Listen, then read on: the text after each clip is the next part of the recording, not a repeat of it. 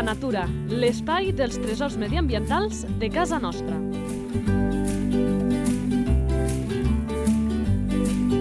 Un espai conduït per Francesc Balanyà.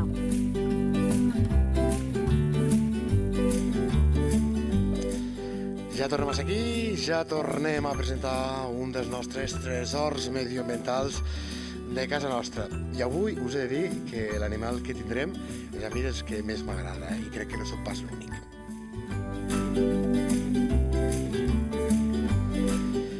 M'agrada i molt també que presentem un nom nou en aquest espai d'anar presentant la nostra fauna i a més amb un projecte que també el vaig conèixer fa poquet i us he dit que també m'agrada molt.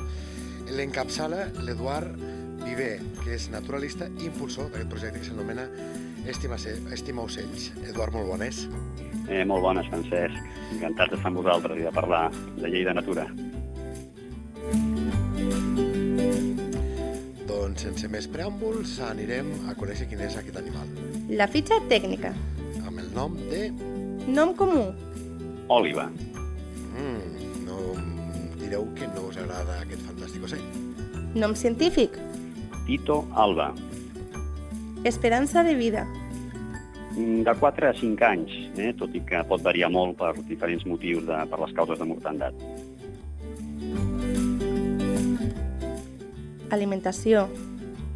Fonamentalment, l'òliva menja eh, micromamífers, el que diríem ratolins, eh, també menja petits ocellets, insectes i petits rèptils i fins i tot amfibis, i fins i tot algun ratpenat, potser. Aquest uh, ítem que va ara l'apuntarem, però després hi entrarem més a fons, eh? Hàbitat. L'òliva li agrada en zones eh, agrícoles, zones humanitzades, en certa manera, zones obertes, eh, conreus, de cereal, espais de mosaic. Rebutja els boscos i l'ambient forestal, que es troba sobretot en masos, masies, magatzems o cabanes de pedra seca. Distribució. La distribució mm, és un animal que es troba arreu de tot arreu, de, del món, però hi ha zones amb molt més, amb molt més abundància d'òlives. Però podem trobar òlives fins i tot a l'Àfrica o, o a Austràlia i a, i a l'Amèrica Central i del Sud. A la nostra zona, Catalunya, es distribueix en tres grups, a la zona de l'Empordà, la Plana de Lleida i el Delta d'Ebre. Activitat. L'activitat és eh, fonamentalment nocturna. L'òliva és la rapinyaire nocturna més nocturna, podríem dir. Reproducció. La reproducció s'inicia fonamentalment entre l'abril i el maig, depenent també del menjar. I la posta s'està entre 4 i 5 ous, també depenent del menjar que pugui disposar en aquell moment. Salut de l'espècie. L'òliva pot ser localment comuna, però sí que s'ha detectat una regressió generalitzada arreu i, per tant, podríem etiquetar-la de vulnerable actualment. A Europa es troba eh, en decliu. I, de fet, també ens interessava molt parlar amb l'Eduard per un projecte que després explicarem. Sobre aquesta qüestió de la presència de l'òliva al territori. Curiositats. De curiositats en tenim moltes. Eh, L'òliva és, és, un, és un dels nocturns que té els ulls negres, com el gamarús. La resta de, de rapinyaires nocturns els tenen de color groc o taronja. Això ja ens dona un tret de que els ulls negres és de més nocturnitat. I és un gran raticida. És un raticida bio, no? Eco. Menja 2.500 ratolins a l'any. Es diu ràpid, això, eh? Relació amb els humans. Ja hem comentat que l'òliva es troba al voltant de les persones, necessita ambients antròpics humanitzats. Mm, és bona la relació? De vegades sí, de vegades no. És a dir, eh, és important reconèixer el seu valor com a reticida i, per tant, serà una bona relació, però també hi ha problemàtiques. Fan soroll, embruten, i després hi ha molt desconeixement amb l'òliva. Si algú no sap el que és una òliva, eh, li ficarem una etiqueta que de ben segur que ja, que ja la, la, la identificarà molt ràpidament. Identificació a la natura. L'òliva eh, té un vol lent, és un, tota blanca per sota, i el, és molt característic en la seva forma del crani i la seva forma de la cara en, en forma de cor o, o de poma tallada per la meitat. És molt característica. I a més aquest eh, blanc a mig de la nit, doncs, un el veu i li recorda un mussol, doncs que no tingui cap mena de dubte que això és una òliva.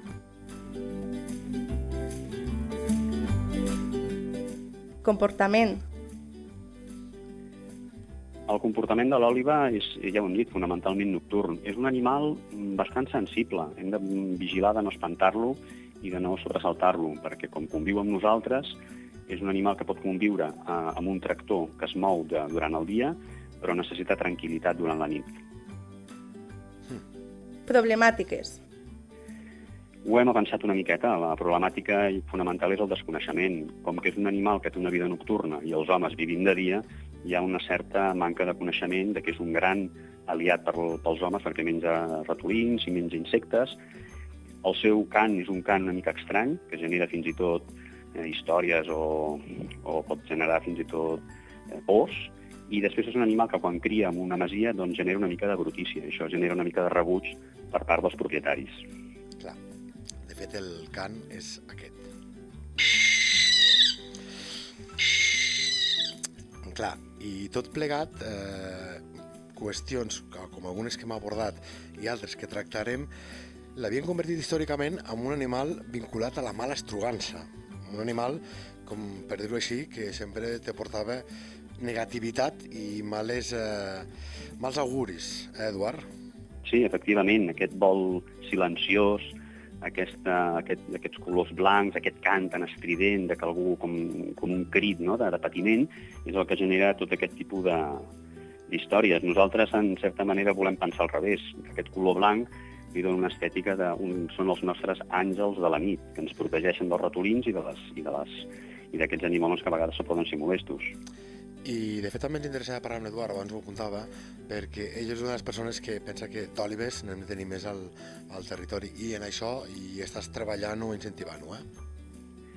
Sí, la plana de Lleida és un punt calent, podríem dir, conjuntament amb la zona de Girona i la del Delta de l'Ebre, en què hi ha grans poblacions d'òliba. El problema que tenim potser és aquesta no connexió, no? aquesta separació, aquesta disgregació de les poblacions que cal que mantinguin aquests passadissos i es puguin eh, genèticament barrejar. No?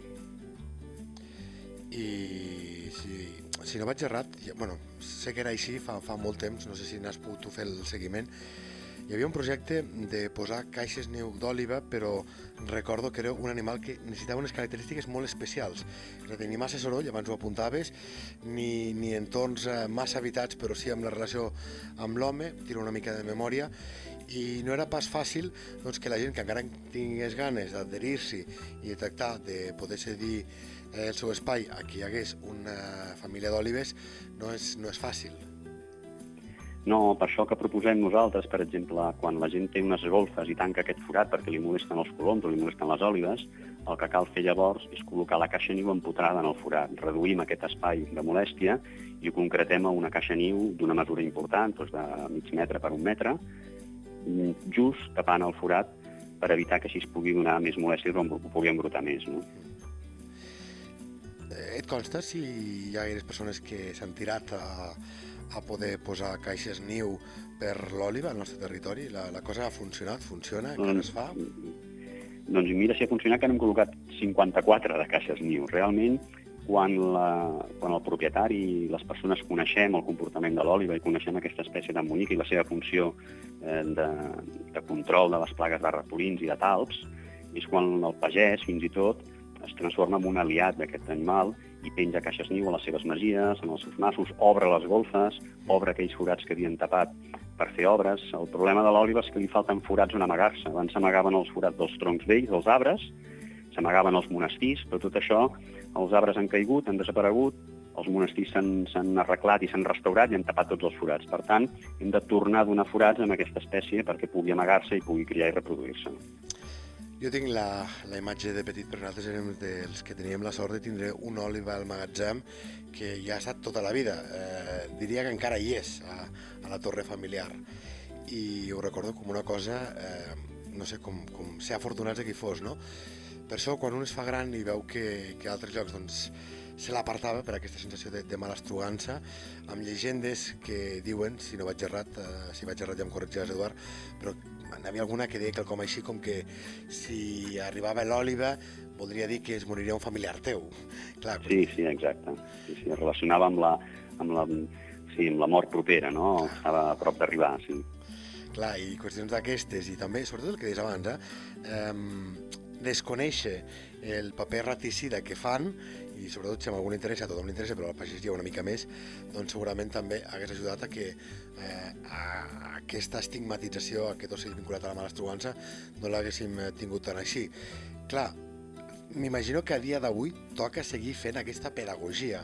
Tu t'hi has trobat amb allò de que quan expliques què, què és que fa l'animal, doncs eh, canvia i hi ha gent que el vol acollir? Bé, jo crec que avui en dia també la, la informació arriba més ràpid. Sí que és veritat que quan plantegem fer un projecte de caixes niu, per exemple, sempre fem una xerrada explicant tots aquests beneficis que porta l'òliva, no? I com amb petits gestos, no?, de, de no tapar una finestra d'una cabana, de, de no tapar un forat d'unes esgolfes, podem tenir un gran resultat. Eh? I, I jo crec que la gent ha de pensar que tenir una parella d'olives criant és un premi, és, un, és una gran alegria, és una joia, sí, sí. perquè realment cada cop n'hi ha menys, no? I el tema de la brutícia, bueno, doncs el que s'ha de fer és netejar i, i, i fer, fer que els espais on, on l'òliva es mogui on criï siguin espais més reduïts i més fàcilment controlables, i ja està, simplement això. Farem només un apunt, però a mi no m'agradaria eh, seguir parlant i acabar aquest espai de parlar de l'òliva sense fer un apunt del que és estimar ocells. De veritat, eh, que va ser una sort per mi eh, poder-lo conèixer així molt ràpidament allà a l'Institut del Territori. Em sembla d'aquestes, per mi, meravelles que té el territori, gent que es creu eh, l'estima cap a la natura, que teixeix complicitats, que penso que això s'ha de descriure en majúscula, teixir complicitats i acabar fent un projecte que és fantàstic. L'anava a explicar jo, però evidentment, tenint el seu responsable, el seu, el seu impulsor, l'Eduard, deixarem que, que ho faci ell, això de forma resumida, perquè ens puguem ubicar una mica què és Estimar Ocells. Estimar Ocells és un projecte que va néixer l'any 2012, que transforma els antics espantaocells, que tenien una funció negativa, no?, d'espantar els ocells, en tot el contrari, en estimar-los. I com s'ha fet aquesta transformació? Com hem aplicat aquesta psicologia inversa? Pues posar una caixa niu i menjadora, simplement això. Quan l'animal veu que aquesta figura humana específica s'apropa a la figura humana, cria dins les caixes niu i buida les menjadores. Vallbona té actualment 40 estimaocells, que representen 40 famílies, pràcticament, i que representen tot el territori, perquè aquestes famílies són els propietàries de totes les cabanes i totes les finques. I això ens ha permès fer els veritables projectes de biodiversitat, les caixes niu d'òliva, caixes niu de xot, de xuriguer i els observatoris de fauna que ens permeten conèixer aquesta fauna quilòmetre zero ben propera poder fer fotografies, poder gravar amb mòbils i poder-ho llançar a les xarxes socials perquè tothom conegui, conegui el patrimoni faunístic de, de la zona. Clar, eh, jo vaig tindre la sort eh, de poder estar en un d'aquests punts de Guaita i ja ho sap l'Eduard que em vaig quedar meravellat.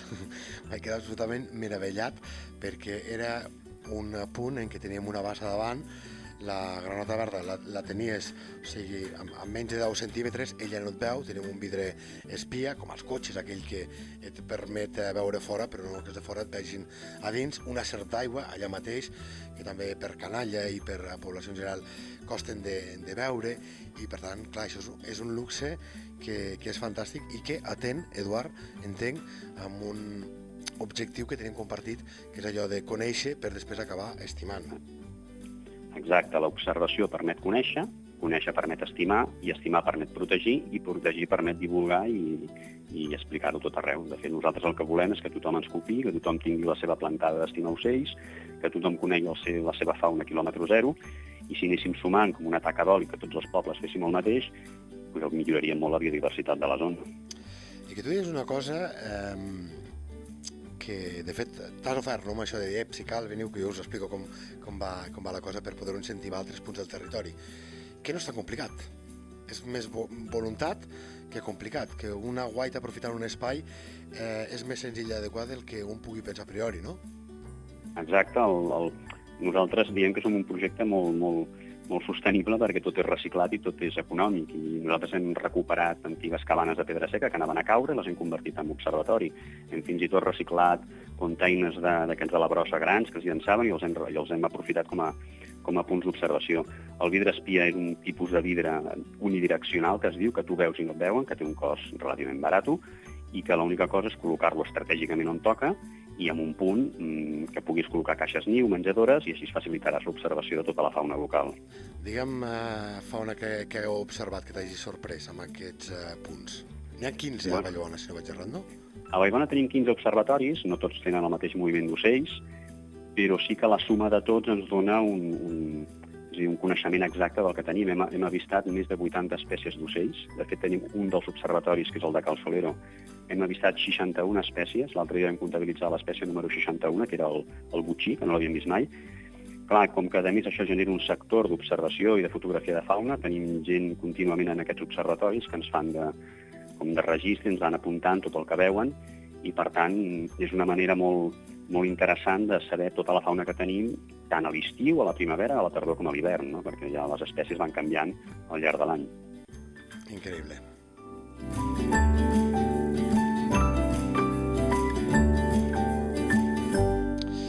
Ja us he dit que la figura de l'Eduard és absolutament increïble.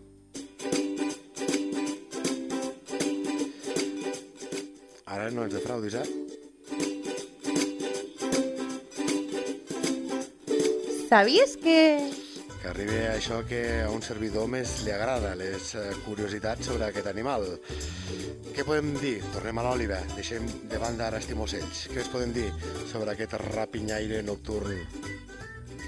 Sí, hi ha un, un fet molt curiós, que l'òliva criava les cabanes de pedra seca, les pallisses, i aquestes pallisses acostumaven a tenir dos, tres sortides petitones, tres finestrons petits, i el pagès tenia, tenia la sapiència, tenia el coneixement, que si tancava d'aquestes tres finestres en tancava dos, l'òliva no entrava.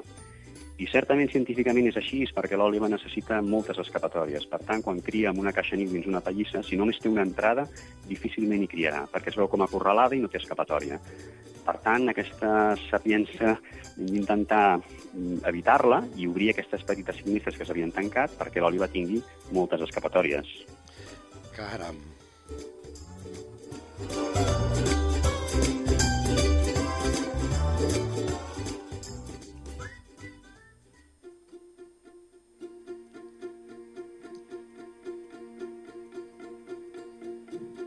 Natura a punta de llengua. Doncs us diré una dita, a veure si la coneix eh, l'Eduard, catalana, que diu L'òliva viu amb les bruixes i els bruixots. L'havia sentida?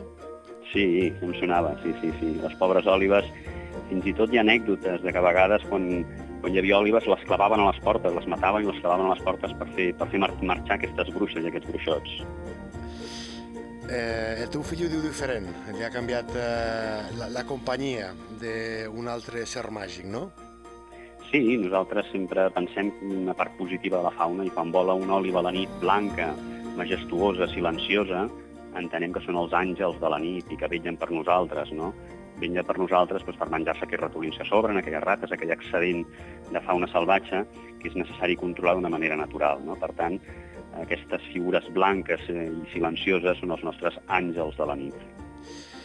De fet, eh, el que diem d'aquesta frase feta, doncs eh, de ben segur també us vindrà la imatge d'aquest misticisme, no només de la cultura catalana, sinó d'arreu del planeta, doncs molts bruixots eh, que porten eh, tot tipus de mussols, òlives i, i animals per l'estil. Se'ls ha vinculat a, amb aquest àmbit moltes vegades, tot i que també el tema de la intel·ligència, però clar, això doncs, ha fet el que dèiem abans, no? que, doncs, que hi hagi aquest punt de criminalització. De fet, també eh, diuen de l'oli que és qui es veu l'oli de les llànties de les esglésies, es deia abans. Vull pensar que ara això ja, ja ha passat. I què és, los, i, i és qui se'n va al cementiri a menjar-se els ulls dels morts? Clar, pobre Oliver, Eduard, li ha caigut tot, Sí, sí, l'òliba, clar, com que eh, té la seva activitat nocturna i es desplaça doncs, per edificis, també els cementiris són zones on a més pot haver-hi ratolins, insectes, i a vegades s'associava la seva presència a l'àmbit de, de, dels morts, dels humans, no? i aquestes, aquestes, diguéssim, aquestes històries no? mítiques, no? Però bueno, jo crec que per, per, sort tot això està canviant. Crec que tot aquest saber popular ara va cap a un saber molt científic. Que nosaltres amb això hi volem posar el puntet eh, de, de sorra, puntet d'arena, col·laborar-hi amb aquest uh, coneixement i desmitificació dels animals, sobretot que estan criminalitzats. Eh? L'Oliver n'és un bon exemple. Per això fem aquest espai. I no sé si, Eduard, estem al tram final ja. Hi ha alguna cosa de l'Oliver que no hem explicat, que penses que pagui la pena que cal que la gent sàpigui, pel que dèiem abans, per aquest esperit pedagògic que tenim en aquest espai? Sí, per exemple, una dada numèrica, un, un, el que dèiem abans de l'efecte beneficiós, no? una oliva és capaç de menjar 2.500 ratolins a l'any, no? I, I això ho sabem gràcies a, a que l'òliva es menja els animals sencers i treu per la boca, regurgita, treu per la boca, fa com un vòmit els ossos i, les, i els pèls i les plomes, no? I de, que se li diuen les egagròpiles, que són un, un món de, de coneixement, aquestes egagròpiles, i aquí podem conèixer la seva dieta. És un gran, és un gran eh, col·laborador del, del pagès i, per tant, en aquest sentit, entenem que l'hem de defensar i l'hem de cuidar i, i hem de posar les caixes niu, no? I, i tot allò que pugui facilitar la seva reproducció. Ara no si t'agafaré fora de joc. Les egagròpiles, que jo a vegades li dic les escopinades, mm. les vomitades eh, dels rapinyaires, quan es mengen un animal, li passa com un humà. Quan nosaltres mengem pollastre ens agrada la carn, però l'os, i si portés plomes no ens el menjaríem. Doncs ells s'ho mengen, el que fan és treure-ho després, a, a, fan a l'inversa que fem nosaltres i per tant ho, això, ho, ho vomiten amb una cosa que algú s'ho veu ràpidament eh, allò de passar, diu, desconeix, diu, mira, una cagada seca d'algun animal. No, és una gagròpila, que són aquestes deglucions dels animals. I el que volia preguntar és si, deixant de banda la vessant genètica, eh, si veiem una gagròpila, si sabem que és d'òliva. Mm, per això, sí, com deia sí, abans, sí, només, només a vista, eh, sense passar per qüestions genètiques i tal? Eh, les egagròpiles d'òliva, primer hi ha un fet important, és on trobem aquestes egagròpiles. Ah, les egagròpiles les trobem eh, en una masia, en un ambient, diguéssim, de, de magatzem, de, de casa, i fonamentalment serà d'òliva de gamarús, no? Si la trobem al mig del bosc, potser serà d'un mussol banyut o d'un duc, no? Les egagròpiles de l'òliva són bastant rodones, tenen una mida, mm, podríem dir, entre una, una pilota de ping-pong petita, i són bastant negres i bastant rodones. Algunes són més allargades, però són bastant, bastant reconeixibles, bastant fàcils de reconèixer perquè habitualment es troben molt dins l'hàbitat habitual de l'òliva. Doncs ara sí, em sembla que hem parlat absolutament eh, de tot, eh, que ens permetia el temps, i per això li agraïm a l'Eduard Viver, a aquest naturalista impulsor d'aquest projecte, Estima Ocells, que de veritat que són dels que paga la pena de conèixer, de visitar Vallbona i de fer aquest tour, perquè són d'aquestes coses que són familiars, és a dir, que realment tan grans com petits s'ho passen bé i és car de veure propostes en què realment una família doncs, pugui gaudir d'una activitat, com és el cas d'aquest Estima Ocells. Eduard, de veritat que moltes, però que moltes gràcies. Moltes gràcies a vosaltres, Fran. Estic disparant la, la sintonia, no et puc escoltar ara mateix, a veure? Que dure 30 segons. Ah, no. Ah, no, ara sí que pots parlar. La teva entitat vol explicar No, no, un tresor de casa un nostra? botó màgic Un animal, una que planta ja o un indret? Si és així, envia un correu a lleida24 arroba Eh, quan el toco, no, puc, no podem parlar les dues hores. Ara t'activo tu perquè parles. Lleida Natura, l'espai dels tresors mediambientals de casa nostra. Un espai conduït per Francesc Balanyà.